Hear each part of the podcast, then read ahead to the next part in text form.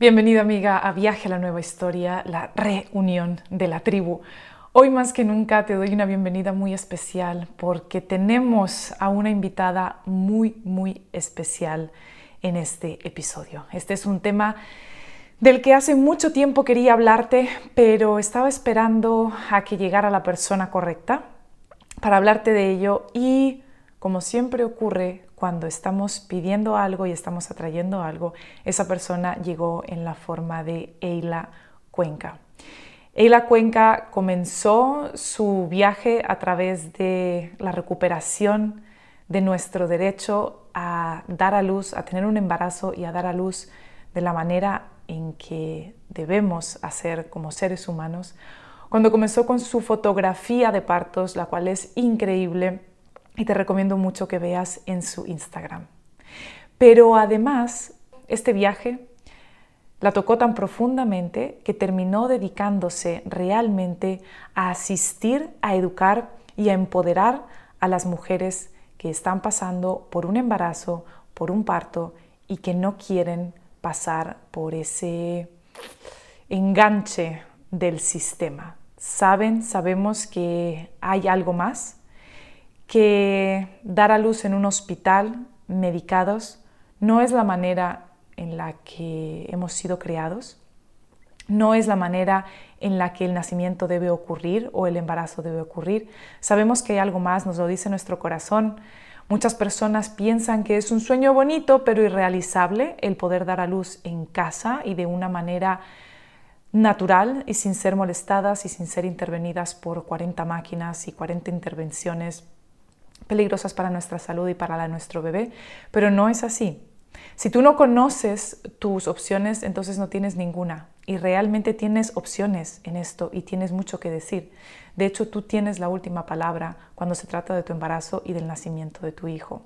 El nacimiento de un hijo no es simplemente el nacimiento de otro ser en este mundo, sino que trae consigo una transformación para la madre y por supuesto para ese ser que viene a través del bebé que llega a través de ti.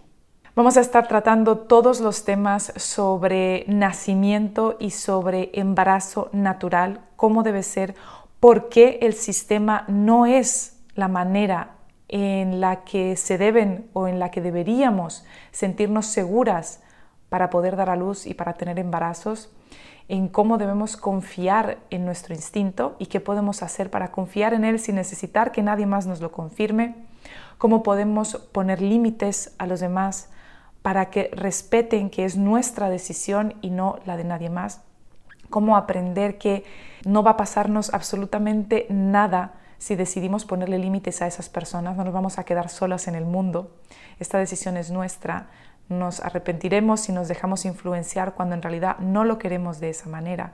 Vamos a estar aprendiendo qué hacer, cómo hacerlo, qué papel tiene la figura masculina y la energía masculina en nuestro embarazo y en el nacimiento, cómo puede ayudar el hombre, la energía masculina, a que tengamos un embarazo y un nacimiento como hemos sido diseñados para hacer, en fin, cómo el sistema nos está realmente haciendo gaslighting, lo cual es lo que define una relación narcisista.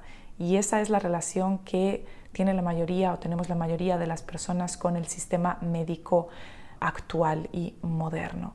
No te dejes engañar, no te dejes atemorizar, no tienes por qué pensar que si tienes más de 30 años o más de 35 años, eres de alto riesgo para un embarazo. Vamos a estar hablando también de eso. Bueno, vamos a estar hablando de muchas cosas. Recuerda que este episodio ha sido grabado en inglés pero si quieres en YouTube lo tienes con subtítulos en español, así que lo puedes seguir allí sin ningún problema. Eila, Eila Cuenca, nuestra invitada de hoy, además habla español perfectamente y puedes consultarle a ella en español si tienes cualquier duda o si quieres hacer alguno de sus cursos. Eila, como maestra, guía de parto y narradora visual, ofrece clases de parto natural, consultas de orientación prenatal y posparto, curación de energía Reiki, fotografía documental del parto y apoyo de doula del parto altamente individualizado. EILA brinda apoyo en persona, en línea y también en persona para que cualquier persona en cualquier parte del mundo tenga la oportunidad de recibir educación y orientación sobre el parto empoderado. Te veo ahora mismo con Eila porque tenemos mucho de qué hablar y este episodio creo que ha sido me aceleró el corazón grabarlo, de verdad. Estuve todo el tiempo con el corazón acelerado, creo que vas a descubrir muchísimo. Compártelo, no te lo pierdas, de verdad que esto es lo que necesitamos, mi querida tribu. En su historia La reunión de la tribu, el autor Charles Eisenstein adelantaba que, en el momento de mayor crisis humana, la tribu se encontraría unos a otros para comenzar la historia del nuevo mundo. El metaverso, el Matrix, nunca ha vivido una crisis siquiera comparable a la que estamos viviendo. Es el momento del derrumbe total y el comienzo del nuevo mundo. Por lo menos es nuestra responsabilidad comenzarlo. Como el arcano de la torre en tarot, la destrucción no es fácil, pero es necesaria para el nuevo comienzo. ¿Cómo transitar por esta hecatombe juntos, con humildad y compasión, para que esta crisis no sea el fin, sino el principio? Eso es de lo que se trata este podcast. Bienvenida a Viaje a la Nueva Historia, la reunión de la tribu. Te estábamos esperando.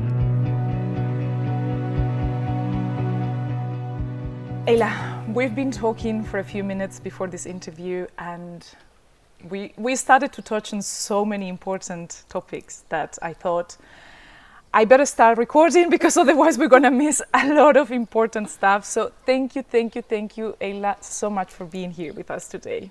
Thank you so much for having me. It is a blessing and a pleasure. It's been uh, quite, like I said, serendipitous that you came into my knowledge because for the past the past year, I would say, um, I've been getting very much into free birthing mm-hmm. or recovering the, the rite of passage mm-hmm. of becoming mothers and what that actually means, which I think the system has made into just another um, kind of like mechanic stuff like like like allopathic medicine, medicine thinks about everything that is related to the body that is just uh, another mechanic thing that the body does.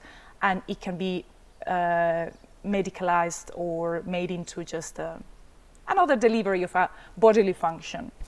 And the thing is i wanted to start with the fact that many many thing many many women many many women sorry think that they don't have another option. When I touch this topic about birthing at home with the people you love outside of a hospital, with maybe a midwife or a doula, or even alone, um, I'm always surprised by the responses I get from my followers that say, that, that everything sounds very beautiful, but it's not possible. Mm-hmm. Or it sounds, it sounds magical, but uh, we have to be realistic. And mm-hmm. I go mm-hmm. like, what do you mean by be realistic? Mm. So I realized that many women think that they don't have another option, that the moment they get a positive test at home, they have to call the doctor, go to the office, and start with the invasive procedures, with the tests, with the echo um, yeah, the, the, ultrasounds and all yeah. of that. Mm-hmm. So please enlighten us, Eyla. Do we have other options, and why do we think that we don't? What's going on? yeah, that's that's an excellent question, and um, you know we don't know what we don't know. So when you get responses like that, it's simply that there's a very limited scope of possibility for that person when it comes to birth right? Um, and if we look at the way the world is today, um, we feel slightly unwell and we are trained to go outside of our home, outside of our own intuition, outside of ourselves to seek an answer from a medical provider, right? Go to an office, get tested, go to a testing center, um, look it up on Google, what is the symptom and what does it mean and what do you need to do? What is Google going to tell you to do? Right? So it is just kind of on a daily basis, we're in this indoctrination of you you as a woman don't know the answer, so just go ask someone who knows. That's the that's the the tagline, right? And as children, we're also trained, you know, by our own mothers who don't know any better, where the child is crying, they have a fever, they take them to a doctor. or they go to the, the, the, the, pharmacy, you know, here in the United States, go to the pharmacy and get something to reduce the fever. The mother doesn't trust that the body of the child is simply detoxing something. The body's innate intelligence is simply doing what it needs to do. The fever is normal, the fever is helpful. Yes, the fever is uncomfortable, but the body is in a detox process. So, apart from pregnancy, there is just an entire system that is training us to not trust our own body, right? So when we get to pregnancy, we get the positive pregnancy test. Because of what we've seen in Hollywood, because of how we've been trained, the first thing that we do is we worry. We say, Well, I'm really excited. I finally am pregnant. I've been wanting this for so long. Hopefully, that's how we feel. And I need to now go to somebody for answers because I don't know anything about pregnancy. I don't know anything about my body. I need to make sure everything is okay. So we go to the doctor, and the doctor wants to do an ultrasound. The office wants to do an ultrasound to see the baby, make sure there's a heartbeat, and then they assess the woman's body and say, Oh, you're a petite woman. Uh, most likely you're going to have to do a C section oh, you have a history of diabetes in your family, we're going to need to monitor your pregnancy weekly, we need to draw blood. And all of a sudden, the woman is in a field of possibility where it could it could pretty much go wrong. And we need to monitor and make sure it doesn't go wrong. Rather than saying, oh, pregnancy is a natural, normal function of the body, just take care of yourself, eat well, um, you know, get movement every day, read some books, take a class, and if you feel something strange or un- uncertain, come give us a call, see us later. Right? Which is a little bit more like I'm going to be a guiding hand here, but your body knows what to do. That's that's not how it goes. That's a little bit more with midwifery care if you work with a midwife, you know, a partera they're a little bit more like that because they trust in the intelligence of the woman's body. So it's two different systems, you know. But that's really what it is, is that women say, that sounds beautiful to do a home birth. It's just not possible because they cannot see beyond what they've been taught by a system their entire lives. I guess they feel a bit like someone is going to come to their houses and is going to knock their at the door and say, "Hey, you are pregnant," like the pregnancy police or something, and say, "Hey, you're pregnant. You need to go to the doctor and you need to go to the hospital right now." That might be their own right? family. That might be their own might, family. See, and See, friends. It might be your own. Exactly. And I think a lot of women also have the fear of that, of their family and their friends telling them what they have to do. And how does a woman in that situation i always talk to my followers the only person because they ask me how do i get my family to respect my way of living? Because i live my life in a different way that most people do and i always say the only person who has to respect your way of living is you. Therefore you set boundaries and That's you say right. this is this is my life and this is until you get so you don't get further than here. And um, but if we haven't like if we have done that work from before and we and our friends and our families are used to getting boundaries, then it's going to be okay. But a lot of women get to the point where they are pregnant and they have never set boundaries, and now their families and their friends are telling them things like, literally, my followers tell me, Oh, you're crazy if you're going to do this like that, or you're going to kill yourself, or you're going to kill your baby or I don't know, or, or, or, if we think about the events of the past two years, they say you are irresponsible and the death of a lot of people is going to be in your hands because of your decisions. I don't know, because of giving birth at home, for example. Um, how can a woman, maybe if she hasn't got pregnant yet, start setting those boundaries? Uh, or if she's already pregnant and people are trying to cross those boundaries, is there anything that they can start doing or how can they say basta yeah. So this is an opportunity to examine which parts of ourselves want love and acceptance right? And often we want that from our parents. We want it from our partner. We want it from all of these outside sources. And the problem with that is that it's temporary right? it's very temporary. You know, when we get the, the response from our father, he says, I'm really proud of you, good job, right? It's a moment of that self love, that, that love and that, that acceptance and that worth. But then, you know, a few days later it goes away because we need to hear it again. And so we cannot rely on outside sources to give us that love and acceptance. We have to find it within ourselves. And so I ask a lot of my students and my clients if they're open to this process to when that feeling comes up of, of emptiness, of wanting that love, of the anxiety, well, if I if I choose to birth at home, they're not going to love me, right? That's what it is. Mm. Mm, what part of you, what little girl, at what age was she, where she was, where love was taken away because she made a choice for herself? Was she nine years old, where she said, "No, I don't want to go to ballet class anymore. I don't like ballet dancing." And her mother said, well, you know, was displeased and angry with her and took something away. And then the little girl learned, oh, when I say what I want, love is taken away. Right? So I ask my clients go back and try to find that memory, try to find that little girl and let her know I'm always going to be with you. It's me and you now you know? I'm thir- i'm 35 now and you know you're 8 years old and whatever you want i'm going to give it to you. So you tell me. And it only matters what i say you know? And so if we can go to that place we can start to heal all those versions all the little girls at age 11 age 5 age all the ages. And we can start to bring them in and say it's, it's safe to come out.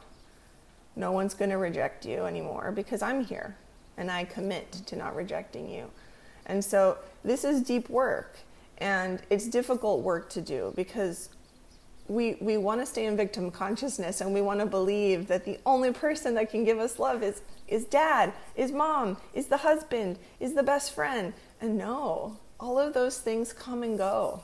They all come and go. So it's really about you and your little girl inside. Mm. Um, and, and they come and go.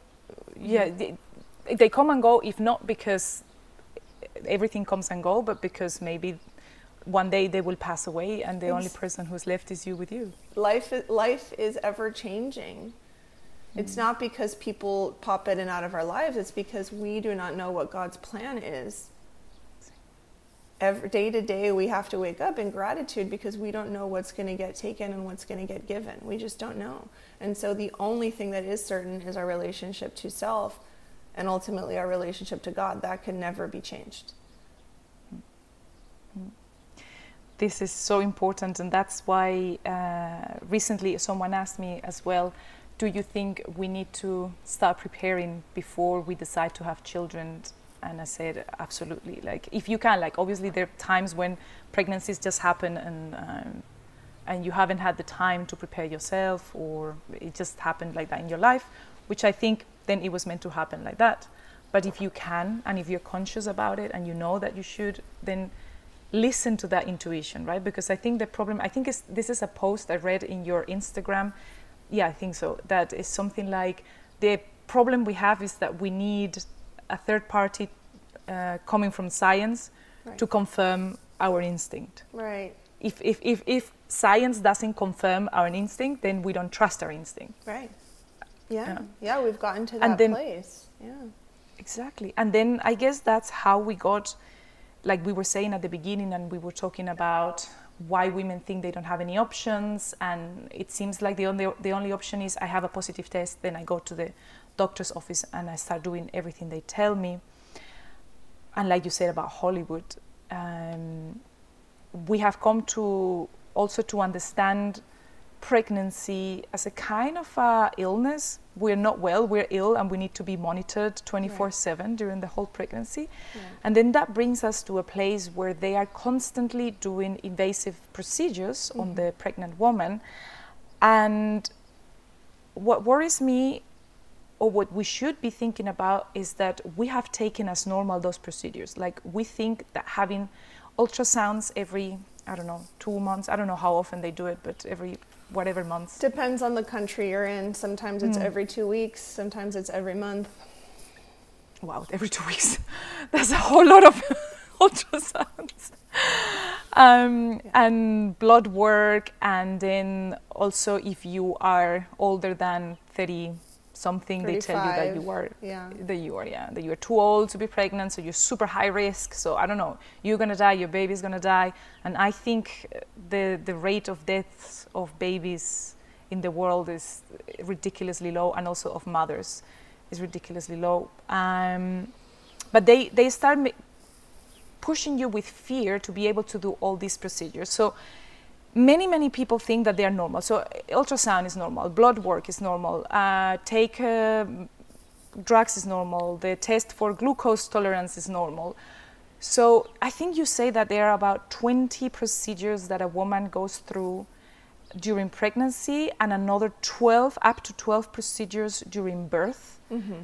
that mm-hmm. are invasive and that not part of a normal pregnancy and birthing process yeah which ones are they and why are they no normal? Yeah and how do so, they harm us? yeah i mean they're they're not normal but they are common right? So there's mm-hmm. that difference. Um, people say oh it's normal to do that i say it's not normal it's common right? Mm. so like you said the ultrasounds. Um, every time a woman gets an ultrasound that is an invasive procedure. Even if it's not intravaginal even if it's transabdominal that is still invasive because those ultrasound waves do affect the cells in a woman's body and in the fetus. Every time a woman gets an ultrasound, though that those ultrasound waves, the USW, they put the microvilli on the cells into disarray. And the microvilli on each cell in the fetus in the woman's body, that's what's responsible for taking in nutrition and information into the cell, and what is respon- the microvilli are responsible for outputting as well. And that's mm-hmm. how things form is the input and output of the microvilli on the cell. And so when a woman is doing this multiple times, let's say she gets an average of six to eight, okay, so that's almost half the invasive procedures a woman will receive in her pregnancy. She is not only putting her cells into disarray, but also the baby's cells the cells in her gut in the area where the ultrasound waves are going for I don't know anywhere from 10 minutes to 30 minutes straight of this Whoa. of this technology, basically frying the cells. Um, so those are half of the invasive procedures. Yes, the blood testing. Women will do genetic testing.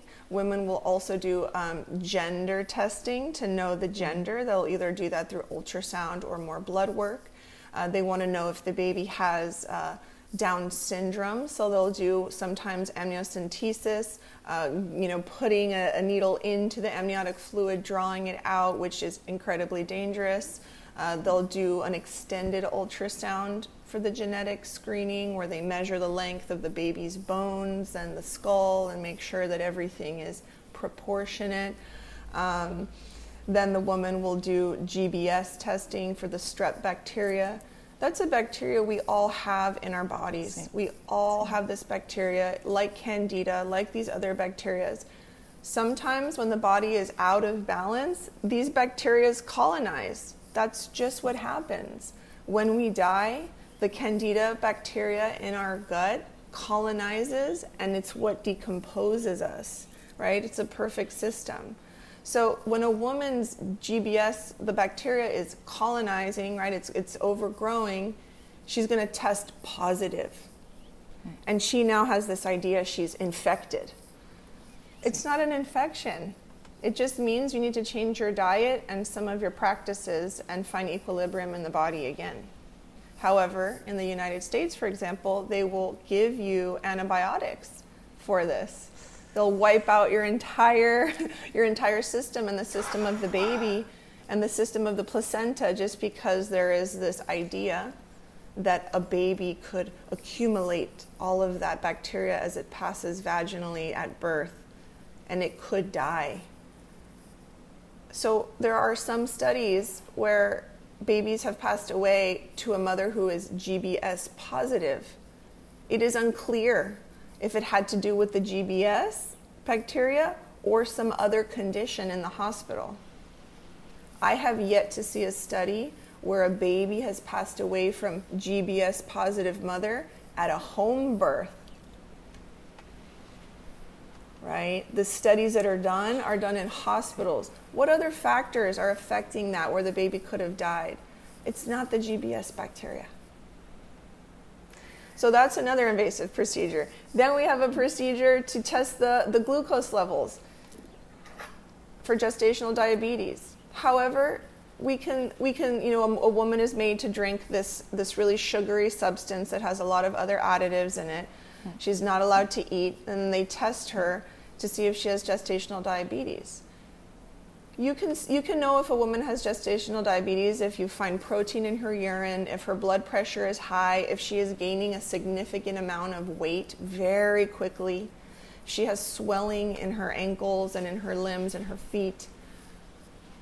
Some people say, well, gestational diabetes can be asymptomatic. You might not have any symptoms. Okay, then, you don't have any symptoms. you know, what's the problem? So, exactly. um, uh-huh. so you are dying, but you don't have any symptoms. But you have we have to cure you from dying. Yeah, well, we, we are all dying. Surprise, right. surprise. it's the story of the last two years. So anyway, so these are just. I think I might have listed twenty there. Um, vaginal exams, routine vaginal exams. What's happening with the cervix? You know, this is invasive. You go into your visit. It's a you wait forty minutes to see the doctor. You finally get in they do vaginal exam, they listen to the baby's heart. It's, it's assaulting, it's 10 minutes, and then you're out of the office. And what information did you get? Oh, everything's fine. I knew everything was fine. why did I have to Why do here? I need why do I need someone else to tell me I'm fine if I feel fine? Yeah, buy a stethoscope. Mm-hmm learn how to listen to your own baby's heart tones. Have your husband, your partner, listen to the heart tones. Learn what is a normal heart tone. Learn how to read it. Okay, your baby's heart is beating, everything is fine. You feel your baby moving, everything is fine.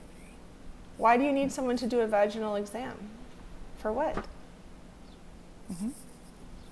So, exactly. those are some of the procedures that happen in the pregnancy. There might be others here and there depending on the woman, the region where she lives. Um, and then at birth, you know, the woman is monitored. She has straps put on her abdomen. They listen to the baby's heart. She has another strap put on to, to test her contractions to see how strong they are. The woman can feel the contractions. She doesn't need a machine to tell her how strong they are. you know? and then uh, the woman is given an IV. It's put into her See? into her arm or into her hand. She's given fluid, uh, basically sugar and saline, so that she stays hydrated because she's not allowed to eat. Being restricted from eating and drinking water is an invasive procedure because it is affecting your body's function. It is pretty cruel, right? And then on top of that, the woman is periodically, um, you know, she's forced to go to the bathroom, right? Go to the bathroom. If you don't pee, we're going to put in a catheter, right? You know, it's like thing after thing. So then her contractions might slow down because the IV fluid is now slowing down the contractions, affecting the biofeedback loop of her hormones.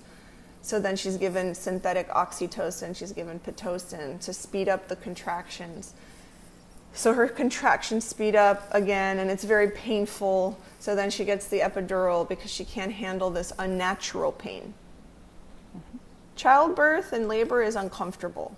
That's true. However, when you add synthetic oxytocin, it heightens the intensity to the point that the woman cannot handle it because it is not natural. So then she does need the epidural because it's too much intensity, it's too stressful. And now the baby's heart is in distress because her adrenaline is pumping. Now the baby's adrenaline is pumping, right?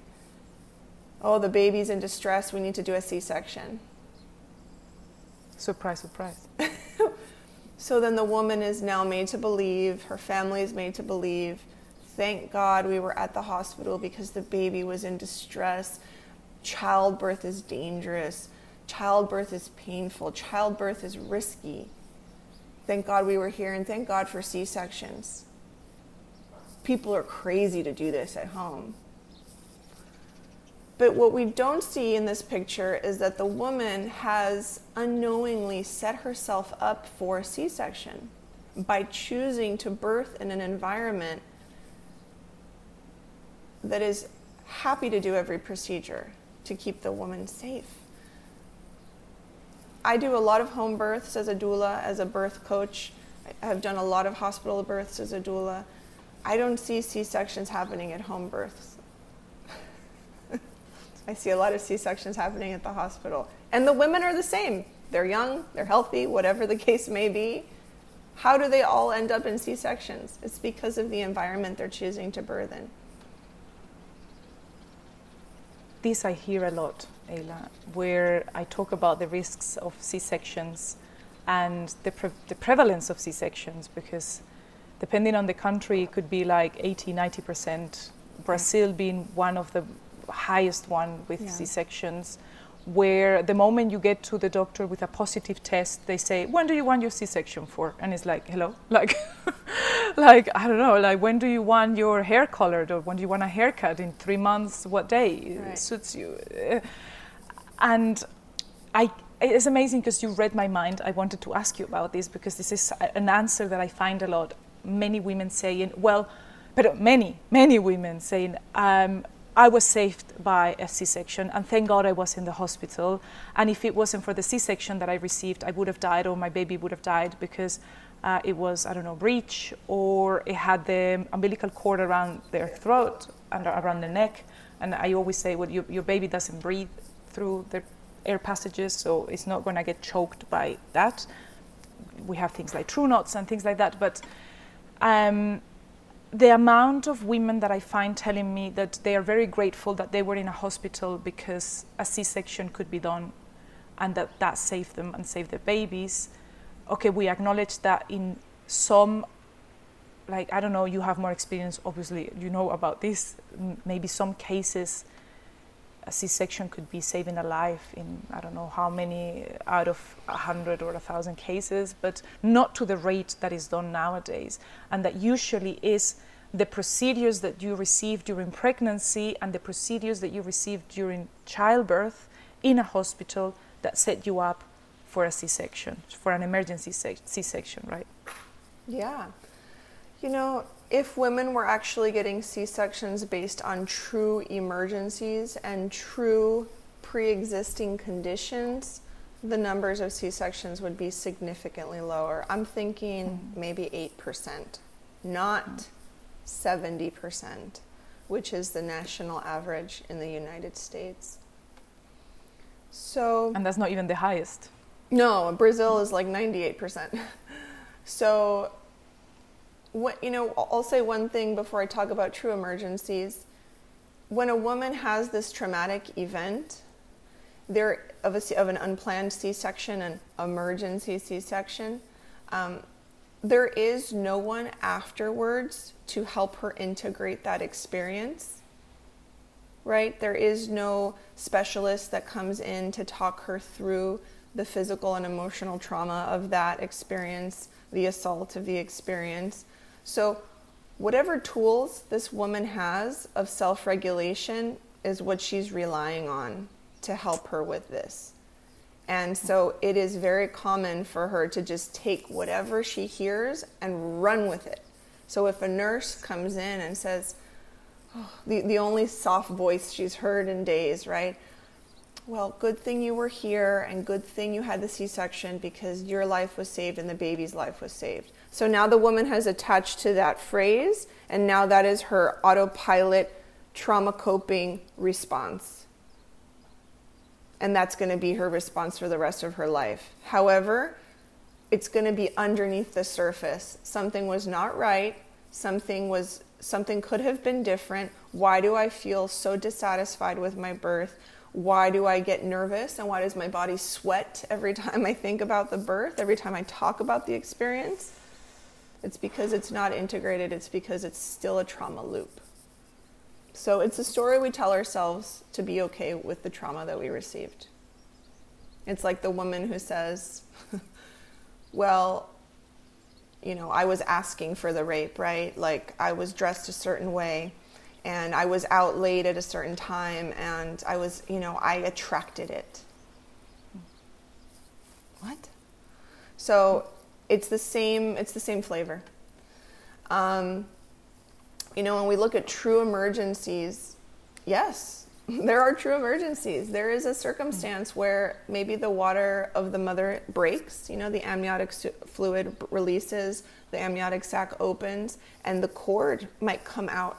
So it's just hanging. Mm-hmm. It's called a prolapsed cord.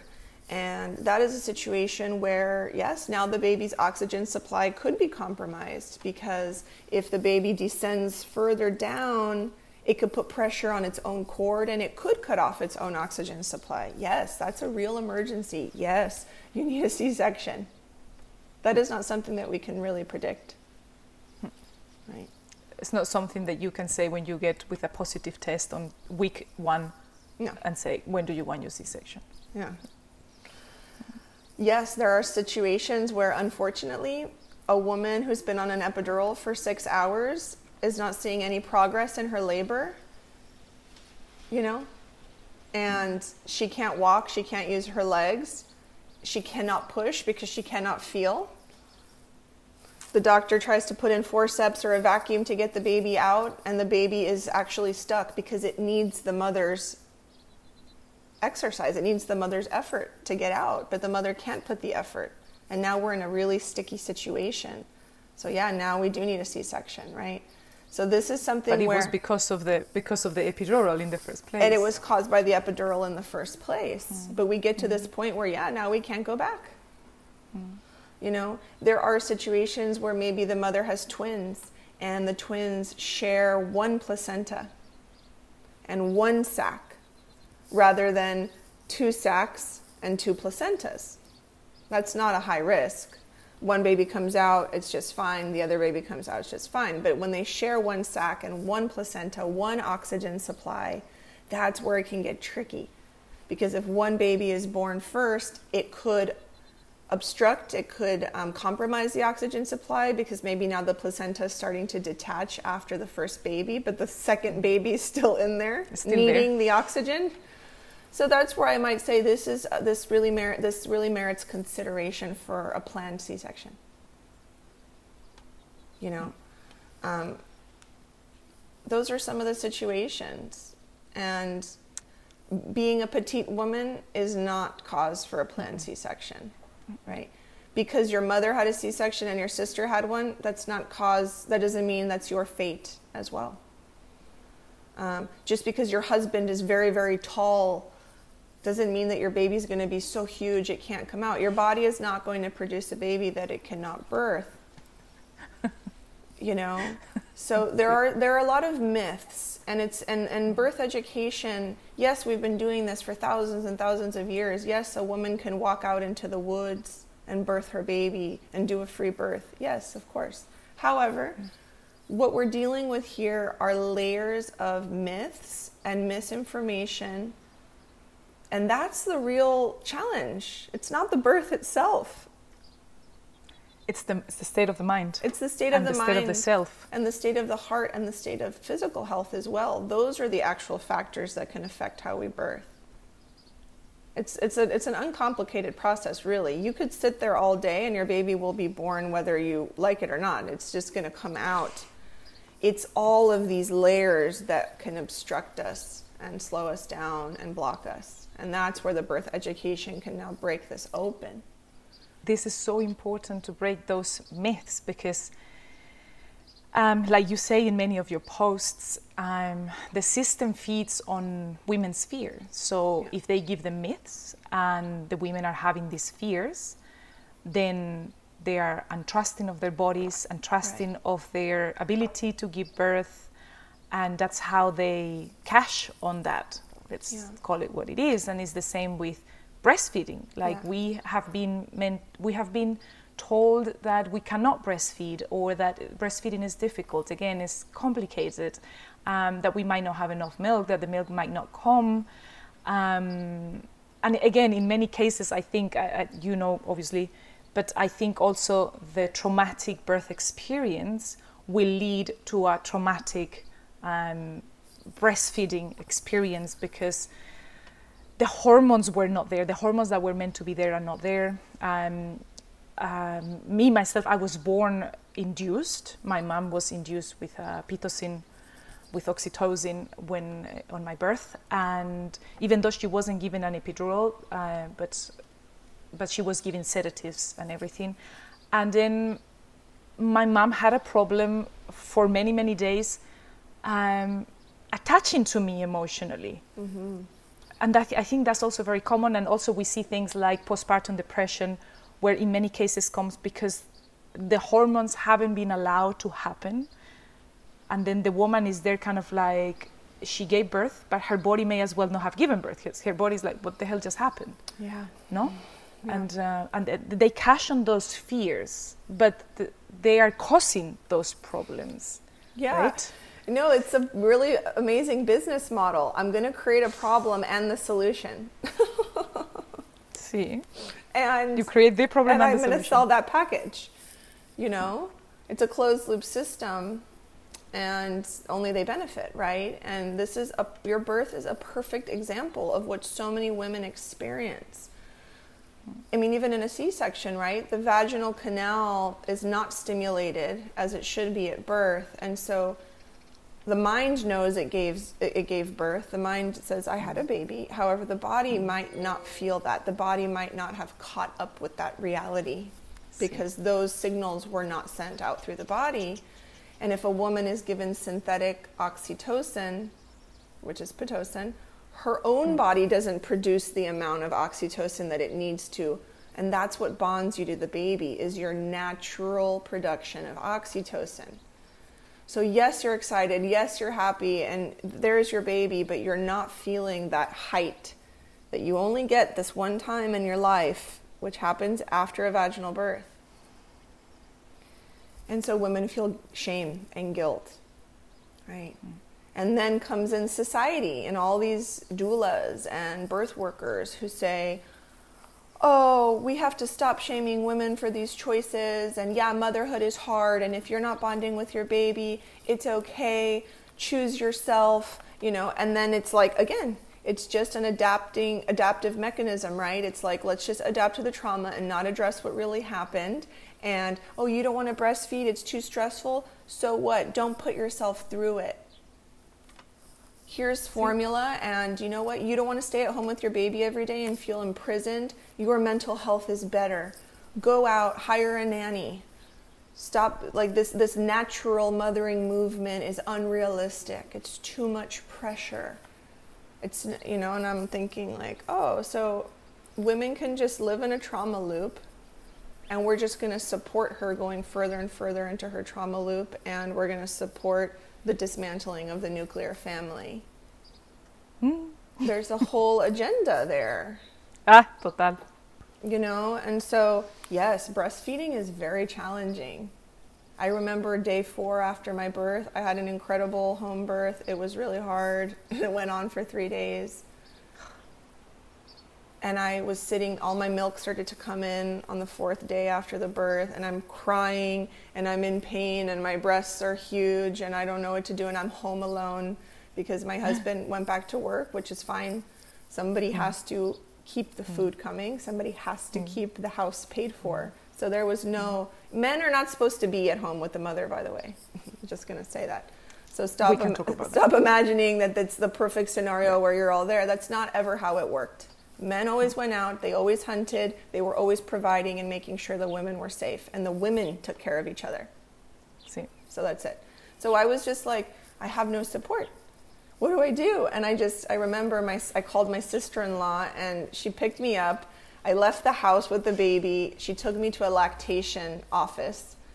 And even though this is the work I do, when it's yourself living it, you can't help your you can't step i couldn't i couldn't proliferate and clone myself to come in and help myself. I needed help.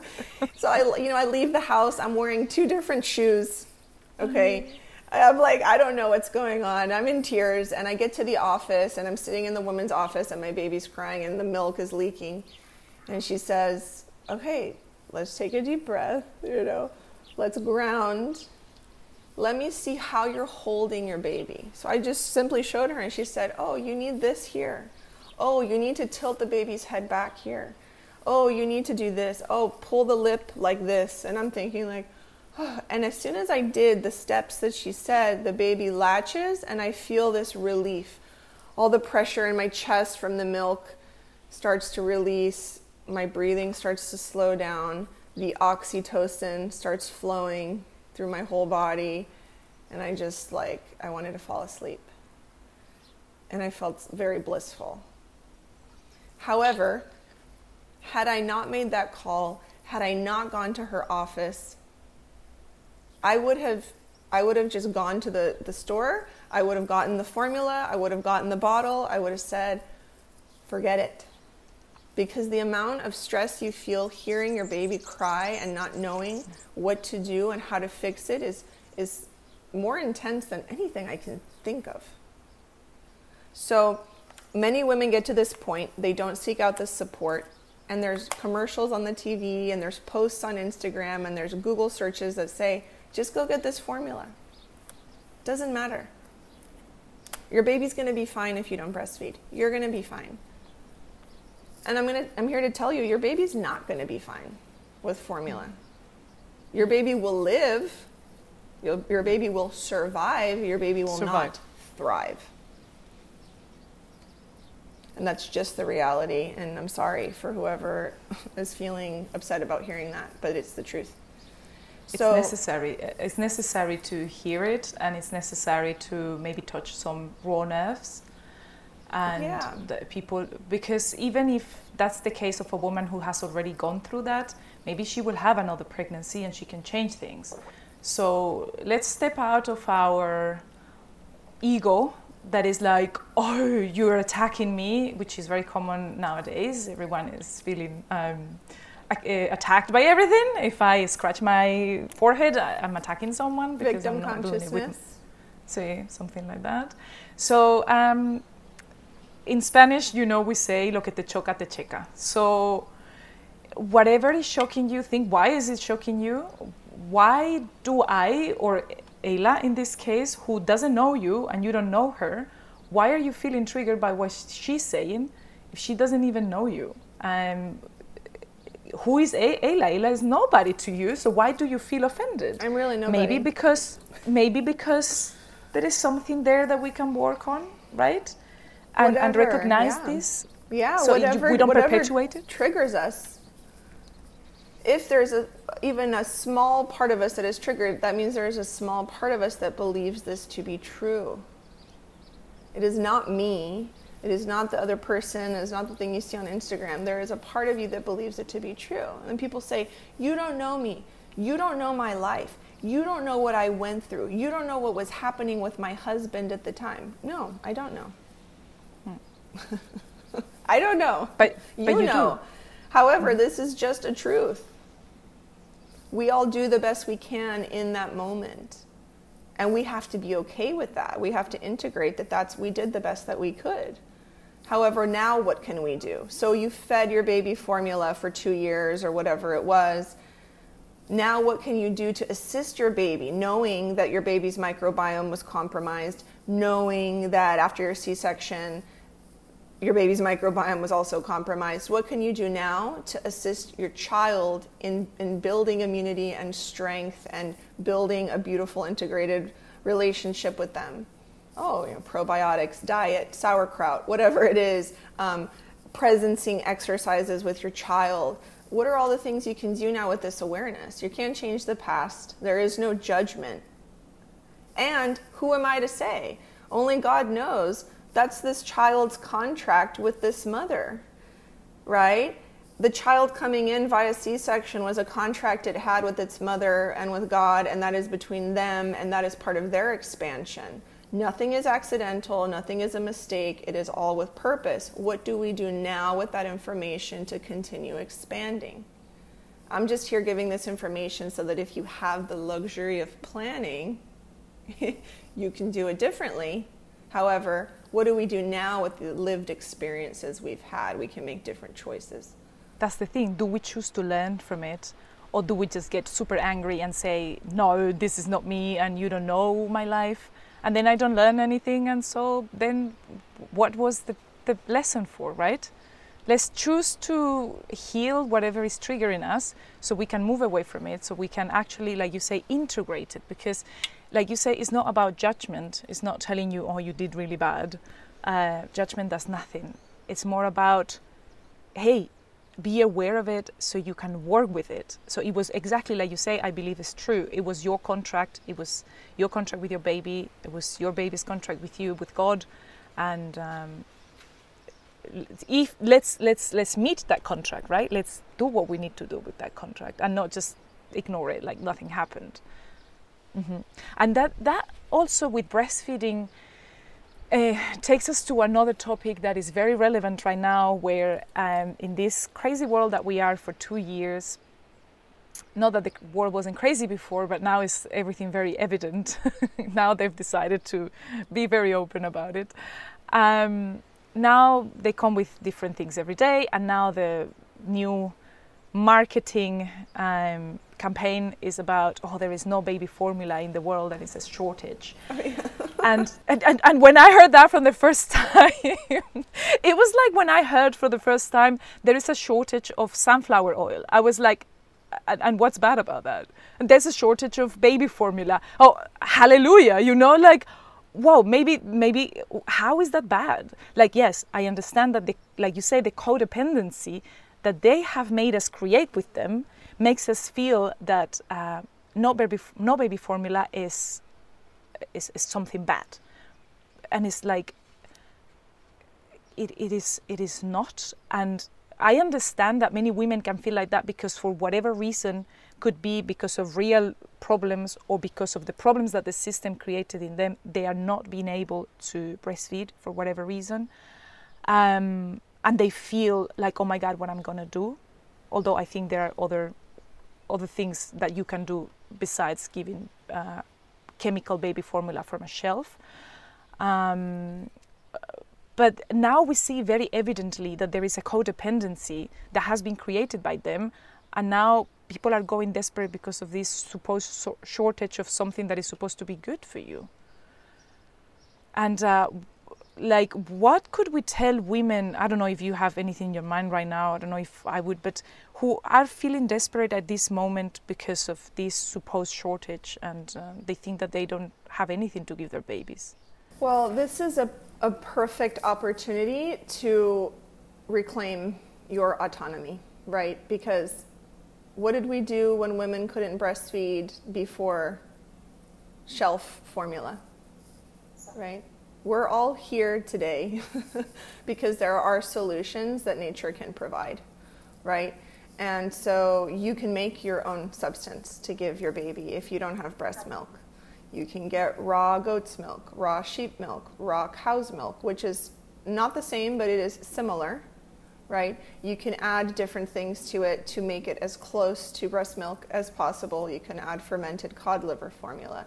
Some people say, oh, well, I'm plant based, I'm vegan, I don't believe in that. Well, you can give your baby soy and see what happens. I see. So there are solutions, and we can look to nature to see. And there are resources online for homemade formula. And what's really happening right now, it's not that formula companies, there's a shortage. It's not because COVID and now there's embargoes with trade. No.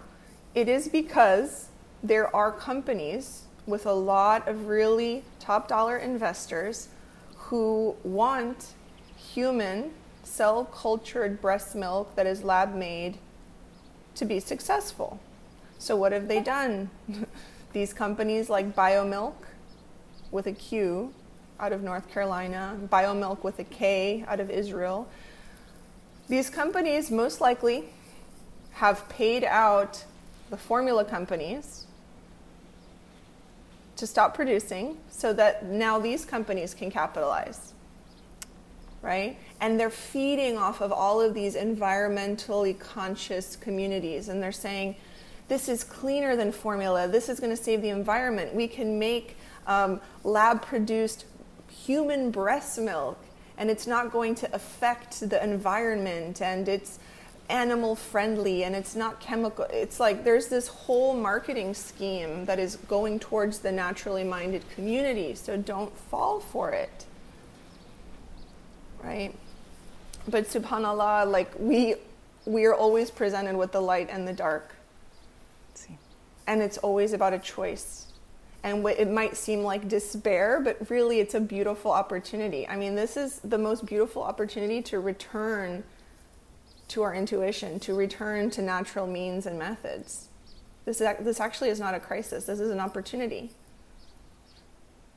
Every crisis is an opportunity. Yeah. Every crisis, and, and what you said is so important because what they're doing right now with breast milk, um, they've been doing for quite a while with meat. And so it's the same. Let's produce meat in laboratories, and they're good for the environment, and uh, they're good for the animals, and they're good for you as well. And it's like, yes, exactly how. And um, like you say, is attacking. If people choose not to see what's going on, really, every day, like I said before, they're, they're, they're really choosing to be very evident right now. Because in the 90s, they were doing it very like, oh, it was very like, oh.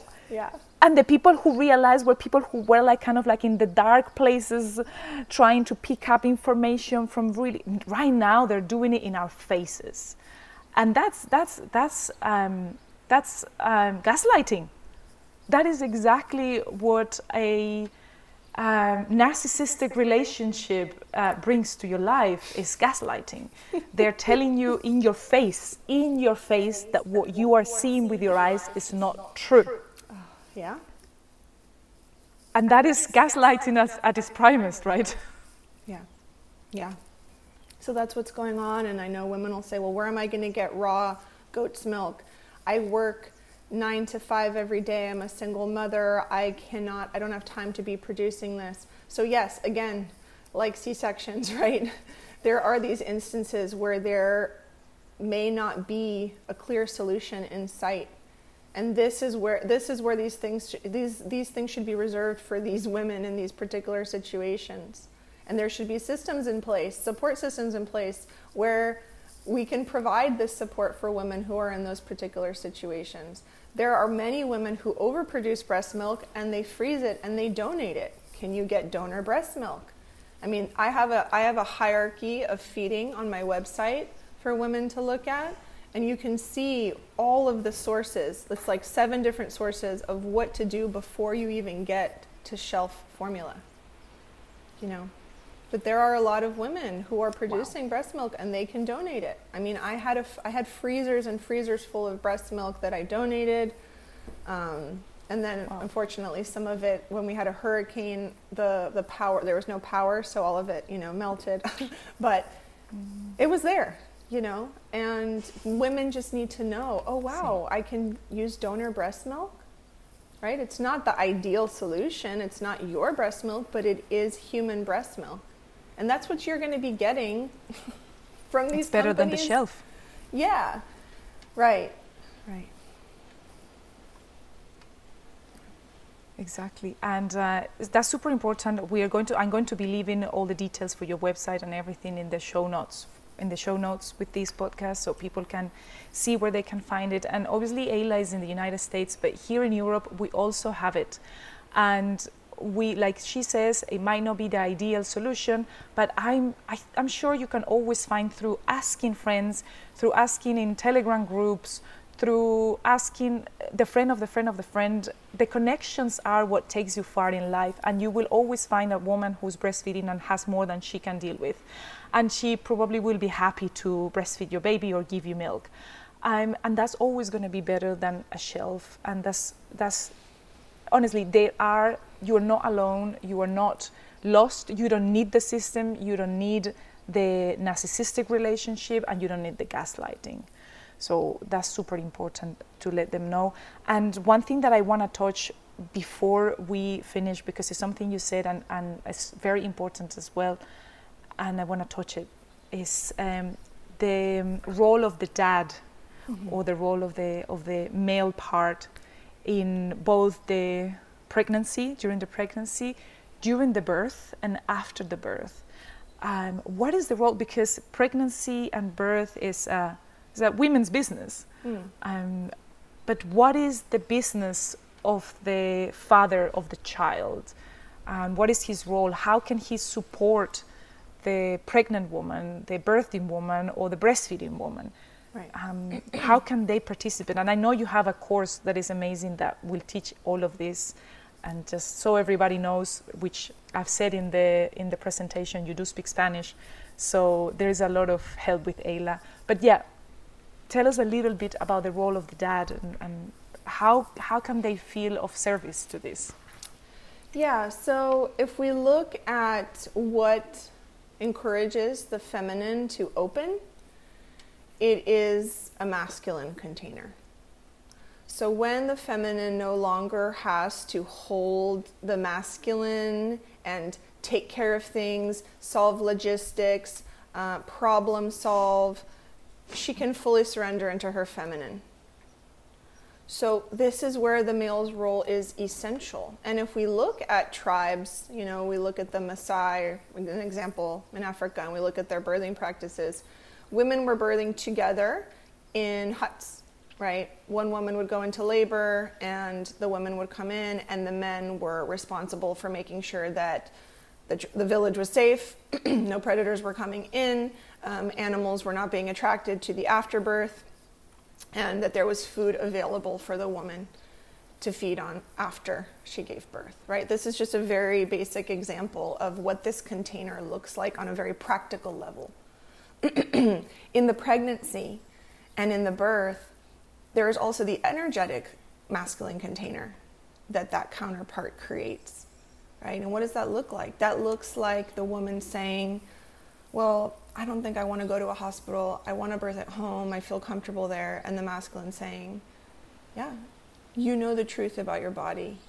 You know the truth about this experience and I'm going to I'm going to do what I can as the action taker and the provider to make sure that that happens. Right? Who is the best midwife? Let me fi- let me help you find the best midwife. Who, how do we make sure that you can have the things that you need, the food that you need, the nourishment that you need, right? I know many men, you know, couples come to me and the, the woman will say, I want to do a home birth, but, you know, my husband doesn't feel comfortable he wants to go to the hospital. He feels safer there. He thinks we'll all be safer there. And she's managing his feminine, right? And I see, I see her go into this, this more masculine space of like, oh, his his feelings, what he wants, what he needs, over my body, over my comfort. And we confuse that because we think it's compromise and we think it's it's what you do in a healthy relationship. Everybody's needs are met but we have to be very clear on who's caretaking who and who's betraying what. Is the woman betraying her body so that the male, the masculine, is comfortable? That is never okay in any situation. Right? So the masculine has a really beautiful, apart from being the co creator in this life, we cannot do this without the masculine ever. And I know many women who think, I did this without a man because I got his sperm from a lab. You still needed sperm. okay? And that sperm, that man, is now serving a purpose in this child's life. And this child will have part of this man always in it, and you will always have to contend with this man, this masculine. So, no, you didn't do it alone. Okay, so the man not only contributes in the co creation of this life, the two bodies come together and create a third, right? The man now also has this very essential role of creating safety and providing so that the woman can carry out her role as a mother, as the feminine. So, in the pregnancy, you're advocating for her, you're creating conditions for her, and in the birth, you're also doing the same men don't need to be in the birth, catching the baby, doing all the things if they don't want to.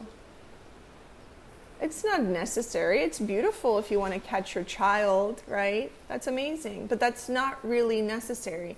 It is necessary that you are doing whatever you need to do as the, as the masculine so that the woman is in surrender.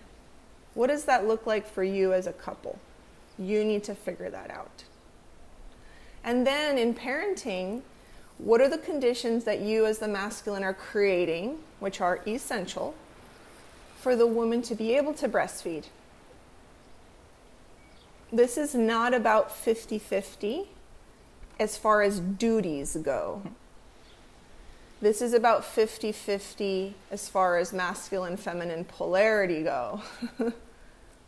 so the duties look different. Interesting. Men do not feed the baby.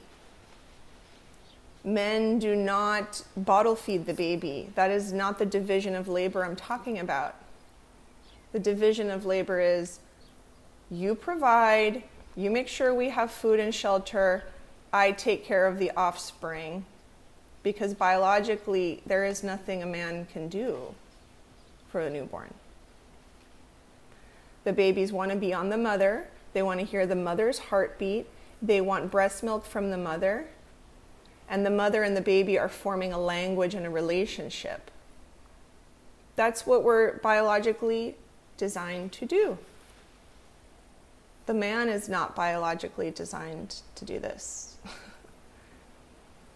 And then a time comes when the masculine. And curiously.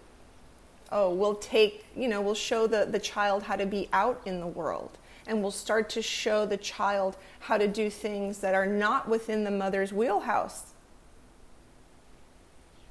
So, again, there is the role is essential for the, in this process for the masculine and feminine. They just look very different.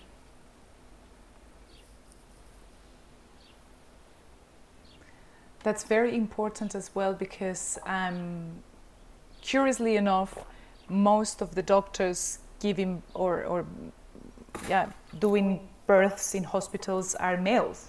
Mm-hmm. And so most women are being assisted by men to give birth. Right.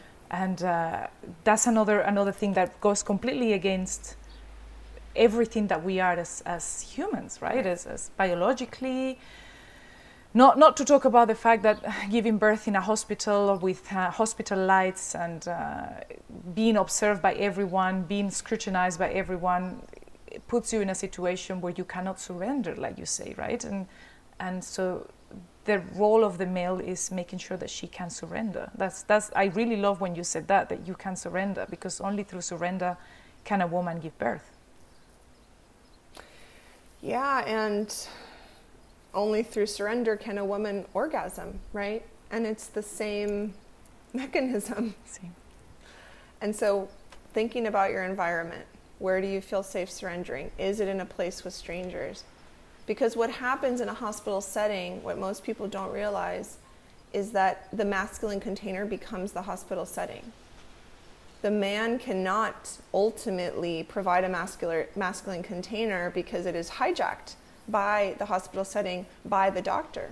Many women after the birth have a resentment. If things didn't go smoothly, if things were not positive, there is a resentment towards her partner because he did not keep her safe. But he didn't know how. How could he? How can you fight against an entire system, a male doctor who says, I went to school for a thousand years and I know how to do this? What do you know? You're just a man. Shut up. So, of course, mm-hmm. even the man who feels the most empowered, how's he going to fight against that? So, do not put yourself in a situation where you cannot surrender and you each cannot go into your natural roles. And this even goes for same sex couples, right? Like, there is always someone who holds a primary masculine energy and a primary feminine energy. That's just the polarity is natural. And sometimes in heterosexual couples, the woman in the female body is holding all of the masculine energy and there's not a balance there, right? So find that polarity, find that balance. This is a beautiful opportunity. Pregnancy is a beautiful opportunity to do this for your relationship in general.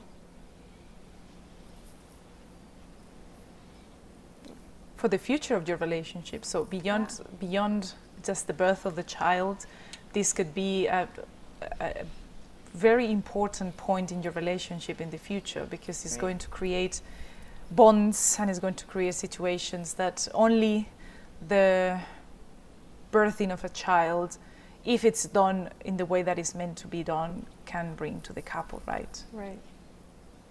Yeah yeah Eyla, this is amazing, and I feel that we could be talking here for a thousand hours. I, uh, I think this is the perfect moment to say that definitely through your course, through your Instagram, through your website, through your coaching, through your one on one calls, people can really um, get help from you to learn more about these things about the polarity, about um, how both partners can work through pregnancy and birth, um, how to advocate for yourself as a pregnant woman or as a birthing woman.